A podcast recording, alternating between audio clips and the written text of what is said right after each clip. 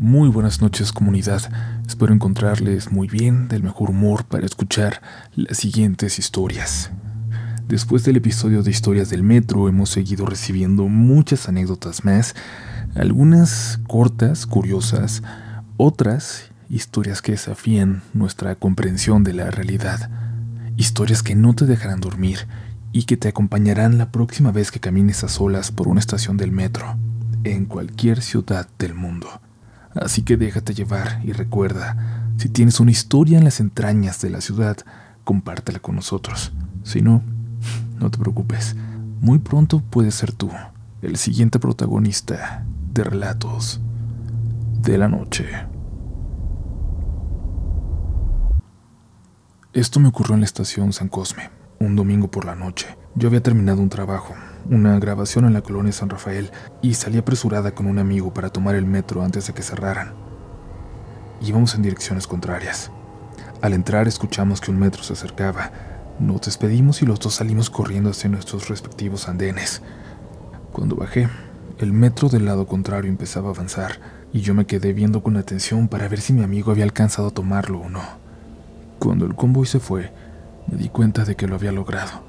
El andén había quedado completamente vacío, con excepción de una persona, un hombre sentado, de abrigo negro y con un sombrero que le cubría la cara. Parecía que estaba dormido y se estaba tapando la luz con él. Me pareció extraño, pero tampoco me llamó demasiado la atención. Seguramente era algún borrachito, y entrarían a despertarlo al pobre para hacerlo abandonar la estación. No es raro que intenten quedarse ahí para refugiarse del frío. Miré a mi alrededor la estación estaba completamente desierta. Por un momento hasta me dio la impresión de que ya estaba cerrada.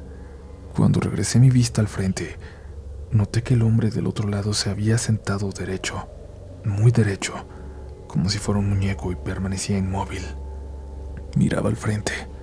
El sombrero que llevaba no me dejaba ver su rostro, además de que lo veía de reojo nada más. No quería que se diera cuenta de que lo estaba observando. Y así, de reojo, Pude ver cómo volteaba hacia mí. No quería verlo, pero su cara parecía muy, muy pálida. No me atrevía a voltear. Me concentré en mirar hacia el túnel esperando que el metro se acercara, el mío. El hombre se puso de pie y se acercó hasta ponerse justo frente a mí. Me saludaba con la mano desde el otro lado y sonreía. Todo lo veía con el rabillo del ojo. Me quería hacer voltear y al fin lo hice. Me saludaba efusivamente con su mano. Parecía que estaba maquillado, casi como si fuera un mimo. Claro, eso era. Por eso la forma en que se expresaba y se movía. Por eso el silencio. Me reí por compromiso al ver sus movimientos. La forma en que jugaba conmigo era como si me quisiera divertir, pero yo dejaba de mirarlo para seguir viendo al túnel. Había algo en aquel hombre que me daba mucho miedo que me generaba mucha desconfianza. Lo dejé de ver. Me concentré en la oscuridad del túnel esperando que pronto llegara mi metro. De reojo noté que se había quedado quieto, así que volteé a verlo de nuevo. Ahora me veía con una cara de furia, de odio, como si se hubiera molestado porque lo ignoré. Empezó a hacer movimientos en su cuello, como si colgara con una soga, y luego se empezó a reír, en silencio se carcajeaba en silencio. Escuché que el metro se acercaba y el hombre hizo una cara de sorprendido. Me hizo señas de que lo esperara y se fue corriendo por las escaleras. Era claro que venía hacia mí, que iba a cruzar a mi lado. Me pareció eterno lo que tardó el metro en llegar. Cuando cerró las puertas, aquel hombre venía corriendo para intentar subirse. Intentó abrir la puerta, pero ya no lo logró. Se veía muy molesto y me señalaba el timbre de emergencia para que lo tocara como para que lo dejara subir. Luego empezó a hacer sueños como de cortar el cuello, y una que interpreté como te veré en la siguiente estación. Salió corriendo hacia la salida cuando el metro avanzaba, y aunque sabía que era imposible, no tienen idea del miedo que me daba que estuviera en la siguiente, que hubiera alcanzado a llegar. Por supuesto no lo hizo, pero me da mucho miedo pensar en él, en que siga recorriendo estaciones vacías, en busca de chicas solas como yo. Me da mucho miedo volvérmelo a encontrar.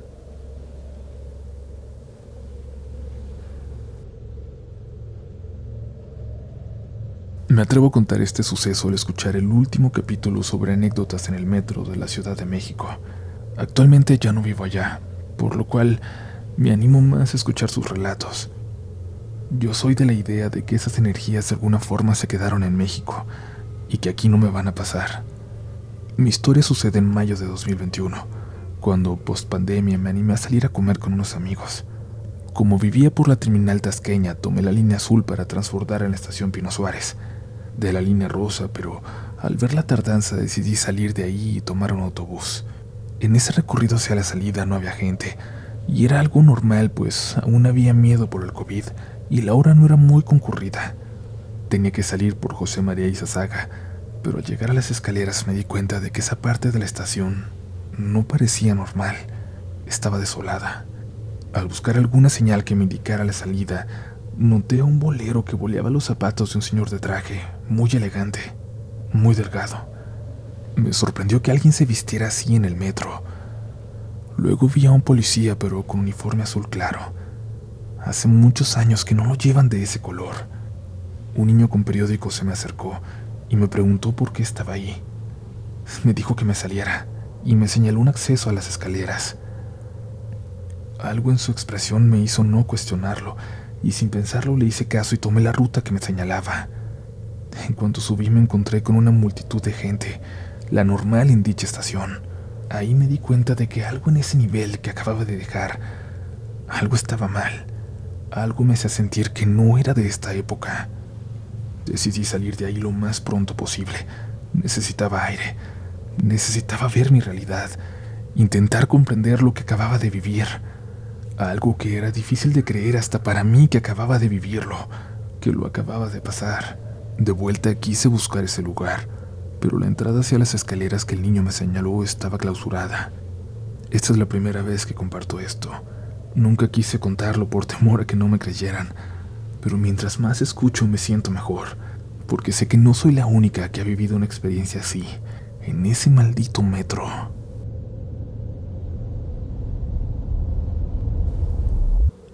Escuchar los relatos del episodio anterior me recordaron algo que nos pasó hace poco a mi hermana menor y a mí. Un pequeño detalle que sin embargo creo que vale la pena contarles. Yo fui a entregar un pastel a Metrochola, subiendo en panteones. Ahí dejamos el auto. Mi hermana casi no viaja en metro, pero le gusta acompañarme en las entregas. Total, que cuando veníamos de regreso, yo venía embobada en el teléfono y ella muy atenta a las estaciones porque ya tenía hambre y quería llegar. De pronto me dijo que por ahí ya habíamos pasado. Levanté la vista y le pregunté a qué se refería. Me dijo que pasamos dos veces por la estación Cuitláhuac. Ella se sacó mucho de onda. Yo no me di cuenta, pero le creí cuando vi la cara de otros pasajeros igual de confundidos que ella. Otros como yo, al parecer ni cuenta se dieron. Era un sábado a las 11 de la mañana. No era el escenario que esperaba para tener una historia así.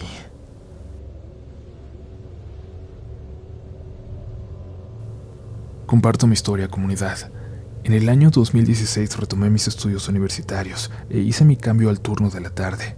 Salí a las 8 de la noche de la escuela y mi camino a casa era algo largo por lo que trataba de acortarlo lo más que pudiera. Comenzaba en Tasqueña y finalizaba en Aragón, y parte de mi ruta corta era pasar por el transbordo de la línea 4 a la línea 5, en la estación Consulado. Quienes han pasado por ahí saben que es un tramo algo largo y casi siempre es solitario. Pues bien, en una ocasión eran aproximadamente las nueve y media de la noche y estaba totalmente solo. Nadie iba ni venía, solo yo. Sentí algo de miedo. Ese camino siempre me ha parecido que tiene un ambiente de película de terror, pero más por la noche y peor en esta ocasión. Recuerdo que una parte del pasillo estaba con las luces parpadeando, y eso le daba el toque final aterrador. De repente pasó corriendo al lado de mí un niño y se detuvo más adelante. No tenía la más mínima idea de dónde salió. Pero lo peor fue que...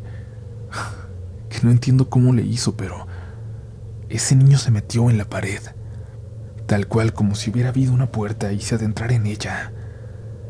Me dio mucho miedo. Caminé más rápido y desde ahí traté de tomar lo menos posible ese camino, sobre todo de noche.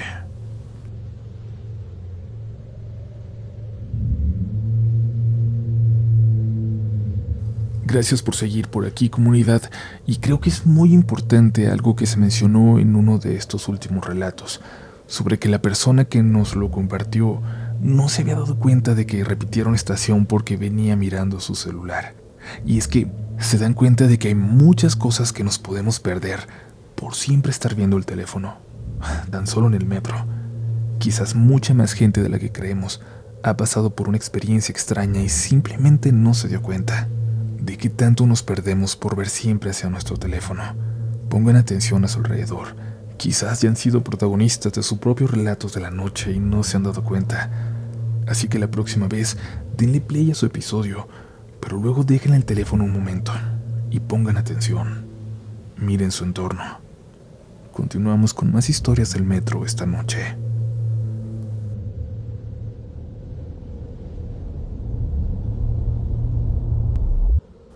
Cuando estaba en la universidad hubo un semestre en que salía a las 8 de la noche. Yo estudiaba en Zacatenco y PN, así que utilizaba la línea 5 hasta Pantitlán para transbordar a la línea A. Una de esas noches en que había llovido bastante, llegué a Pantitlán alrededor de las 10. Quienes conocen esa estación sabrán que en el transbordo de línea 5 a línea A hay una rampa que, si uno voltea hacia afuera, puede ver los puentes peatonales. Pues justo ahí, al voltear hacia ese puente, en medio de una oscuridad profunda y una leve lluvia, había un payaso de pie. Desde niña me aterran los payasos, así que fue horrible ver a ese señor ahí sonriendo. Tenía un traje gris, pelo azul solo a los lados, la típica nariz roja. Sostenía un globo en su mano izquierda y con la otra saludaba, pero lo hacía muy lentamente mientras mantenía esa enorme sonrisa. Cuando me di cuenta me había quedado quieta viéndolo, lo que hizo que una señora chocara conmigo y me hiciera quitar la mirada de eso allá afuera. Pero fue en ese momento en el que vi que nadie más le estaba prestando atención, como si nadie viera aquella figura macabra que estaba de pie, observándonos. Fue hasta que una niña que iba con sus papás les preguntó qué estaba haciendo ahí ese payaso, y eso me tranquilizó. En verdad estaba ahí, y no lo estaba alucinando. La señora cargó a la niña mientras su esposo le gritaba al payaso que dejara de hacer eso, que iba a llamarle a la policía por andar asustando a la gente. Pero aquel hombre en ningún momento dejó de sonreír o de saludarnos con la mano. Yo comencé a caminar de nuevo sin dejar de verlo hasta que la barda lo ocultó. Desde entonces, cuando paso por ahí en la noche, me es inevitable voltear a ese lugar, con el miedo de volver a verlo.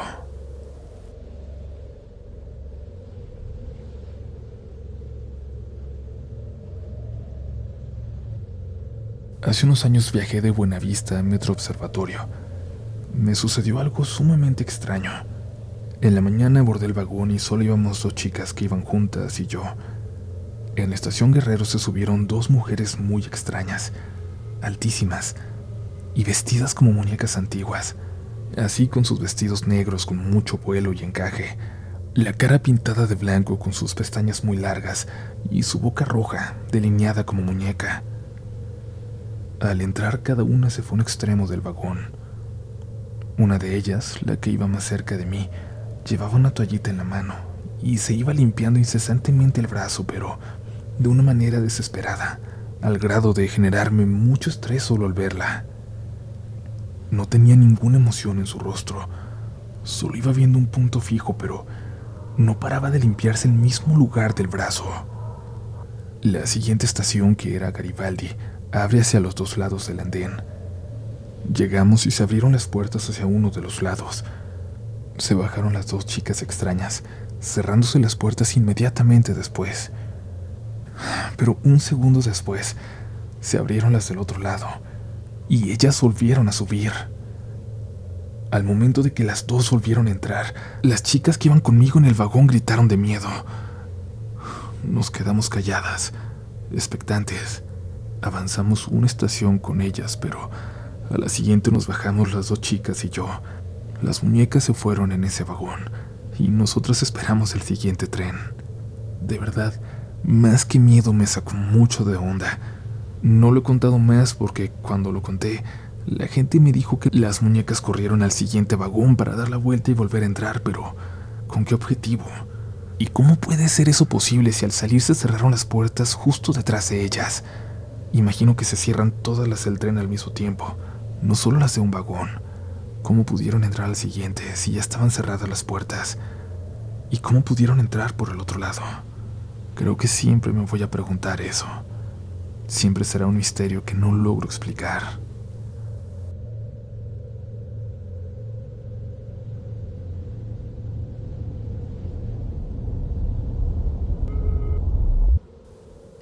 A mí me pasó algo muy extraño una vez cuando iba a la universidad. Por aquel entonces algunos días me quedaba en una casa en San Pedro de los Pinos y de ahí transbordaba hasta Ermita y viceversa. Era algo regular en mi vida. Sin embargo, en una ocasión yo salí un poquito tarde de la escuela e iba de regreso a San Pedro. El camino ya me lo sabía, y como soy medio ansiosa siempre voy atenta a las personas a mi alrededor. Nunca saco mi teléfono celular. Todo iba normal hasta que me percaté que en lugar de ir hacia San Pedro, me estaba alejando. Me pareció rarísimo y me asusté. Me levanté muy rápido para salir. Mi cuerpo respondió instantáneamente, pero cuando me iba alejando del vagón me replanteé todo. Estoy segura que iba atenta a las estaciones. Seguí el camino usual y aunque me saqué de onda seguí caminando sin detenerme, sin perder tiempo porque ya estaba oscureciendo y me urgía llegar. Los pasillos parecían muy largos. La luz estaba amarillenta. Sentía mucho calor, cada vez más. Me empecé a desesperar porque no me ubicaba. Me detuve porque no reconocía dónde estaba y me quedé parada allí. Creo que disocié por completo. Sí veía, pero como que no procesaba bien lo que estaba percibiendo, hasta que una señora se me acercó. Me vio mal y me acompañó al vagón correcto.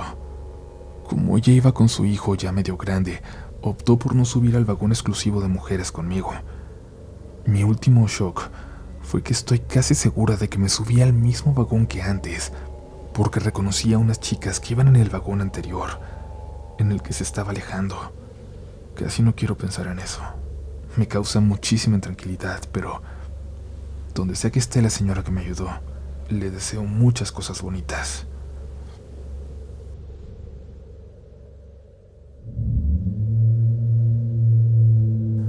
Comunidad, estamos por llegar al final de este episodio, pero antes quiero recordarles que mi libro de cuentos de terror ya está por ahí disponible en cualquier librería cerca de ustedes. Si lo ven, cómprenlo porque no son muchos, no fue una gran tirada y para mí sería muy bonito que lo pudieran leer, que me den su opinión de este intento de hacer algo diferente, de escribir ficción de terror que tiene la misma base, el mismo lenguaje que utilizamos por acá cuentos muy cercanos que van a poder leer de manera muy fácil. Si no han leído un libro este año, yo creo que es una muy buena opción para hacerlo antes de que termine.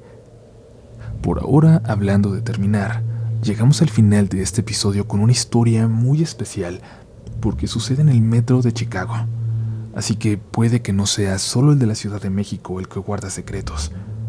¿Quién sabe? La siguiente recopilación podría ser de sucesos en metros alrededor del mundo.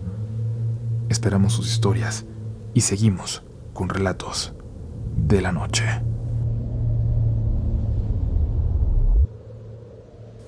Este relato ocurre en el metro de Chicago. Es algo largo, pero ojalá alguien pudiera decirnos si le ha pasado o ha escuchado algo similar. Hace aproximadamente un año, mi novio, su mejor amigo y yo ahorramos y viajamos a Chicago antes de ir a trabajar en un camp en Minnesota. Todo comienza cuando al llegar a Chicago decidimos rentar un Airbnb chiquito pero muy bonito y acogedor que estaba a muy buen precio. Pero esto era porque estaba en un barrio algo dudoso, aunque nunca nos pasó nada. Lo compartíamos con la propietaria y estaba a las afueras del downtown, pero la ventaja es que a tan solo dos cuadras pasaba el metro. La primera noche que llegamos allí nos invitaron a salir. El mejor amigo de mi novio tiene un primo mexicano que vive allá, y que por problemas mayores ya no puede regresar a México, porque, bueno, ustedes ya sabrán. Así pues fue que nos pusimos en contacto con él y nos dijo que pasaría por nosotros en su coche para salir de fiesta por la noche. Todo estuvo muy divertido, pero por ahí de la medianoche mi novio y yo ya teníamos muchísimo sueño. Como les mencioné, ese día en la mañana habíamos volado a Chicago y no nos había dado tiempo de descansar, pero sentíamos feo decirle al primo y a nuestro amigo que ya queríamos terminar la fiesta, Así que mi novio recordó que cerca de ese antro donde estábamos había una estación del metro, y en ese momento se nos hizo una excelente idea irnos los dos en él, y ya al llegar al Airbnb avisarle a nuestro amigo que nos habíamos ido, que se siguiera divirtiendo y que íbamos a estar al pendiente. Así que pusimos en marcha nuestro plan para escapar. Habíamos comprado la tarjeta azul con la que puedes viajar ciertos días en el metro las veces que quieras. Llegamos a la estación y la verdad es que estaba muy, muy solitaria. Solo nos hacían compañía las ratas y una que otra persona que caminaba sin rumbo alguno, tal vez sin lugar a dónde ir, pero no creímos que representaran alguna amenaza. Nosotros utilizábamos la línea roja para llegar a nuestro Airbnb y desde que estábamos ahí yo sentía una vibra pesada. Después me enteré que mi novio compartía el mismo sentimiento. Cuando estábamos dispuestos a regresarnos, escuchamos que el metro estaba por llegar. Nos subimos y continuamos el camino intentando ignorar ese sentimiento de angustia.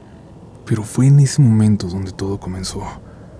Nuestro vagón iba vacío. Después de un rato, un señor se cambió de un vagón al nuestro y al llegar empezó a gritar y a señalarnos.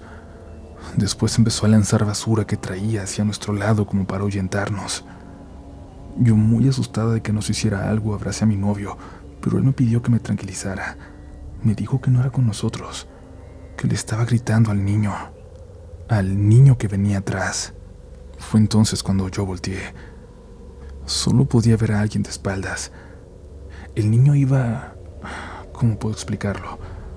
Como cuando los niños se hincan en sus asientos para ver hacia atrás. Así iba de espaldas a nosotros. No hacía absolutamente nada. No se movía y al parecer no se percataba de todo el escándalo que estaba haciendo aquel hombre para ahuyentarlo. Le pregunté a mi novio si creía que era buena idea ir a verlo, pensando en que a lo mejor estaba perdido o algo así, pero en la siguiente estación de la nada se bajó, dándonos la espalda siempre, sin dejarnos ver su rostro. El señor que estaba gritando se calmó y se sentó, y unos cuantos minutos después llegamos por fin a nuestro destino. Se abrieron las puertas y salimos. Yo respiré aliviada. Había sido un viaje mucho más intenso de lo que imaginé, pero mi novio me agarró de la mano y comenzó a correr jalándome desesperado rumbo a la salida. No me decía qué estaba pasando, pero yo entendí que era algo grave. Al salir de la estación, mi novio me dijo muy agitado que cuando bajamos del metro, ahí estaba el niño, esperándonos, de espaldas, mirando a una pared el mismo niño que varias estaciones atrás se había bajado sin dejarnos verlo. Era imposible que hubiera llegado a nuestra estación, que ya estuviera ahí. Aquel niño que lentamente parecía voltear hacia nosotros para mostrarnos finalmente su rostro por primera vez. Corrimos hasta nuestro Airbnb. La dueña de la casa estaba en la cocina. Por ahí teníamos que pasar para llegar a nuestras habitaciones y nos vio tan agitados y a mi novio, morenito tan pálido, que nos preguntó si todo estaba bien, si nos habían hecho algo en el barrio. Intentamos explicarle con nuestro inglés limitado lo que acababa de pasar, y ella nos preparó algo para beber, para tranquilizarnos. Nos dijo que nadie viaja en la línea roja después de la medianoche, pues es bien sabido que hay muchas probabilidades de que si lo haces, te encuentres con algo extraño. Durante el resto de nuestras vacaciones, no volvimos a tomar el metro después de las 10.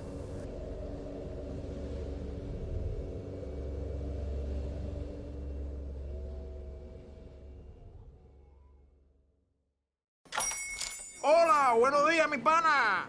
Buenos días, bienvenido a Sherwin Williams.